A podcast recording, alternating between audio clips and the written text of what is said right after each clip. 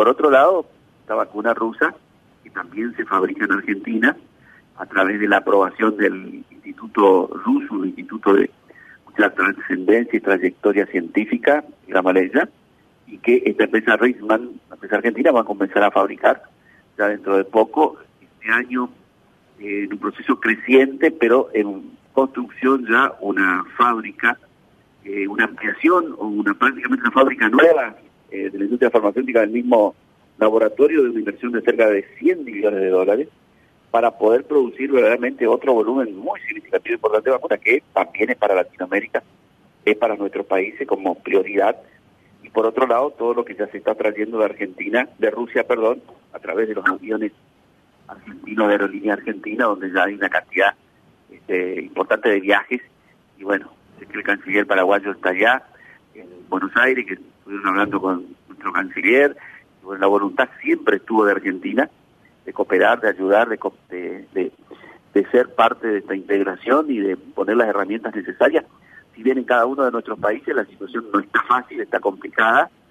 Eh, Argentina lleva hoy vacunando más del 30% de su población, creo que eso también es importante. Bueno, Paraguay empieza a recibir un poco más y, esperemos que puedan llegar también estas, estas rusas, estas vacunas rusas, lo antes posible a Paraguay. Embajador, le saludo a mi compañero Luis Acosta. Luisito. ¿Cómo estás, embajador? Muy buenas tardes. ¿Cómo le va? ¿Cómo estás, Luis? Muy bien, gracias por atendernos. Embajador, eh, bueno, estamos hablando de, vacunas que creo que ha de ser unas cuestiones que forman parte de la agenda de todos los países de Latinoamérica. Eh, ¿Es, digamos, difícil acceder a las vacunas por nuestra acción de países latinoamericanos o por dónde pasa esa dificultad, crees vos, embajador? Mira, yo creo que hubo una priorización de las grandes potencias del mundo, digamos. Por algo, Estados Unidos e Inglaterra fueron los que más este, avanzaron, bueno, China misma en ese sentido, eh, y fueron relegados. Yo creo que hubo una injusticia en, el reparto y en la eh, el reparto equitativo que debería haber. Es un tema para adelante a replantearse por los organismos sanitarios mundiales y también por los organismos políticos que tiene el mundo, ¿no? Como Naciones Unidas y, otros más, en ponernos de acuerdo y nosotros regionalmente también quizás este, deberíamos generar una presión mayor para tener esa equidad en lo que fue la demora en la vacunación en nuestros países.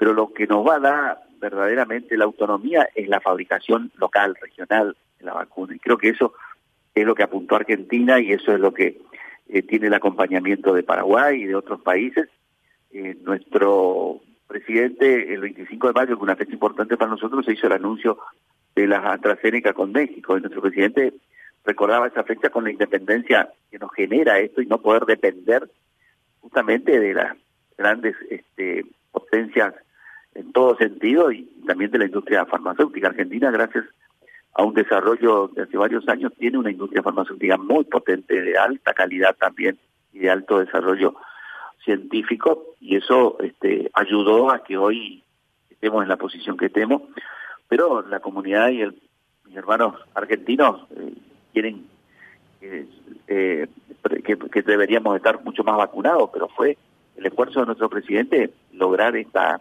este nivel de vacunación. ¿no?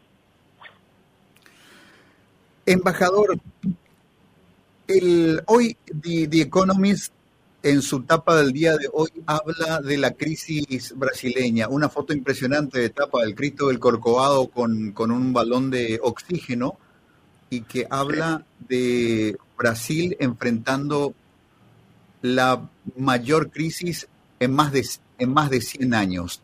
Y digamos, mirando el equilibrio de la, de la subregión, la buena salud económica y la estabilidad y clima político de Argentina y Brasil son elementos esenciales para definir el desarrollo que se puede dar en la región. Ahora con nuestro gran vecino muy enfermo, el panorama se complica. El futuro es incierto, es difícil leerlo, pero estas cuestiones parece que ya tienen una diagnosis cierta. A Brasil se le viene una década muy difícil por delante, embajador.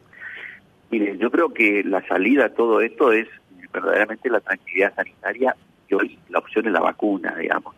este, y hay que llevar programas agresivos de vacunación para lo antes posible, lograr justamente esa inmunidad que permita que la economía pueda desarrollarse con mucho más normalidad y volver a crecer. Se espera en el mundo un crecimiento cuando la vacuna y el rebaño, como dicen, mundial esté, esté inmunizado. Y mucho depende también de la situación de cada uno de nuestros países. Este, Brasil es un país que se pegó muy fuerte, como varios otros, también la pandemia, es una economía muy potente, es una de las mayores economías del mundo, o sea, creo que va a tener un desafío muy fuerte como lo tenemos nosotros en Argentina. Nuestro presidente, uno de los pocos presidentes latinoamericanos y quizás del mundo que salió en pandemia a recorrer Europa y a reunirse con los líderes por la situación del post-pandemia y lo que pasa en nuestro, país una situación económica eh, bastante complicada, pero tiene es fruto de una herencia, de una deuda prácticamente impagable de la gestión anterior. Hoy la pandemia en Argentina se administra con recursos prácticamente propios. Eso genera una serie de dificultades, pero evidentemente también los resultados están en una atención no solo social, este, en lo sanitario, sino también en lo empresarial para mantener la economía. Yo creo que el rol que van a tener los organismos internacionales de financiamiento, y el sector del capital y el financiamiento en el mundo para poder lograr este, esa necesidad de reconstrucción con crédito. Si no hay crédito, es difícil crecer. Eso nos pasa hasta en la misma economía propia de cada una de, las empresas, de la familia, digamos, un crédito este, accesible y que podamos devolver y cumplir en tiempo y forma y que no sean la costilla del, hambre de nuestro pueblo como dijo nuestro presidente. Creo que ese es el gran desafío que tenemos como región.